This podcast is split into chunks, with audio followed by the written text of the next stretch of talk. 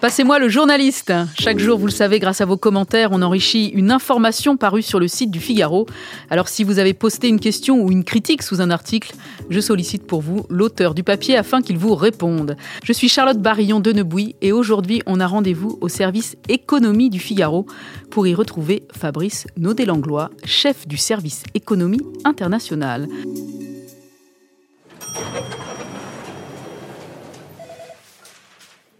Bonjour Fabrice. Bonjour Charlotte.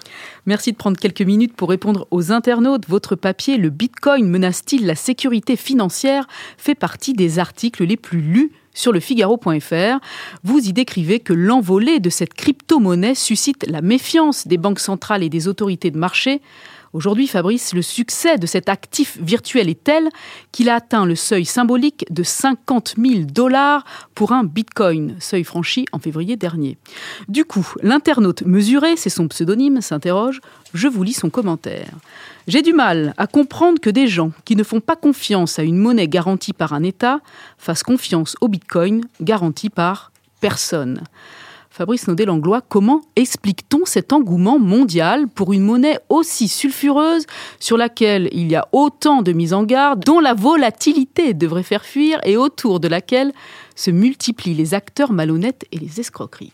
Alors la question de notre internaute mesuré est tout à fait euh, légitime et pertinente, et il a tout à fait raison de dire que le Bitcoin n'est garanti par personne. Alors pourquoi tant d'engouement? Je vois une première explication qui est aussi vieille que le monde, ça s'appelle l'appât du gain.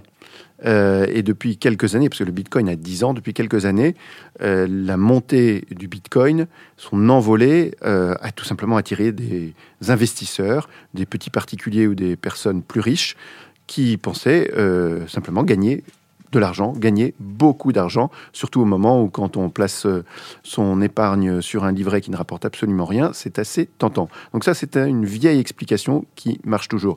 La deuxième, c'est que le Bitcoin a un côté disruptif. Euh, il se passe effectivement des banques centrales, de toutes banques, et pour une génération de nouveaux entrepreneurs, de jeunes, il y a un attrait, l'attrait de la nouveauté, l'attrait un peu de, ce côté sulfureux, révolutionnaire même. Euh, je pense que voilà deux explications euh, qui font que malgré les risques, il y a un énorme succès du Bitcoin et d'autres cryptos actifs. Alors la star des cryptoactifs, pour reprendre votre formule, séduit autant qu'elle inquiète et pour certains, il y a urgence à réguler et à réglementer le Bitcoin. À ce propos, l'internaute Olivier Champagne affirme catégorique pas très compliqué d'arrêter cette belle envolée en rendant les transactions transparentes à 100% et taxables. Pas très compliqué, nous dit Olivier. Il a raison, Fabrice. Réglementer les cryptoactifs comme le Bitcoin serait facile? Et alors pourquoi dans ce cas les États ne le font pas ou ne l'ont pas déjà fait? Alors d'après les interlocuteurs que j'ai eus dans différentes autorités de marché, banques centrales, c'est en fait compliqué parce que justement le propre du Bitcoin, premièrement, c'est qu'il n'a pas d'émetteur, il n'y a pas de société Bitcoin qui émet les Bitcoins. C'est un système totalement euh, décentralisé et informatisé. Euh, et un, investisseur qui est très favorable au Bitcoin me disait que la Chine aurait essayé d'interdire le Bitcoin. J'avoue que je n'ai pas vérifié, mais euh, c'est ce que cet investisseur m'a dit. Et la Chine n'y est pas parvenue. Pourquoi? Parce que euh, en Chine, par exemple, même s'il y a des sites internet interdits aux Chinois, ils arrivent toujours à les contourner, à accéder. Mais pour le Bitcoin, c'est pareil.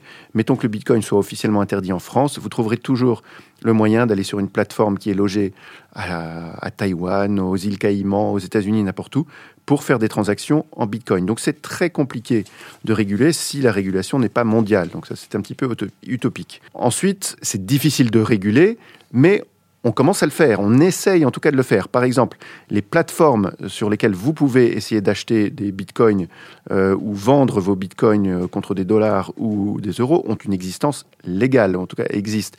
Et aux États-Unis, par exemple, le procureur de New York a commencé à poursuivre certaines plateformes parce que c'était euh, des plateformes qui masquaient des escroqueries. Donc là, il y a la justice dans certains pays, dont les États-Unis, est intervenue. Et puis, euh, je le raconte dans l'article, euh, l'Union européenne est en train d'essayer de réguler, réglementer les cryptoactifs. Alors, les autorités ont toujours un temps de retard sur ces nouvelles formes monétaires, mais la Commission européenne a présenté un projet de réglementation à l'automne dernier qui, c'est la lenteur de l'Europe, euh, ne devrait pas euh, entrer en, application sans doute avant 2023 et qui régulera sans doute une partie seulement des actifs et les acteurs institutionnels comme les banques si elles s'y intéressent. Mais je pense qu'une partie, et c'est le propre du Bitcoin, échappera toujours à la réglementation.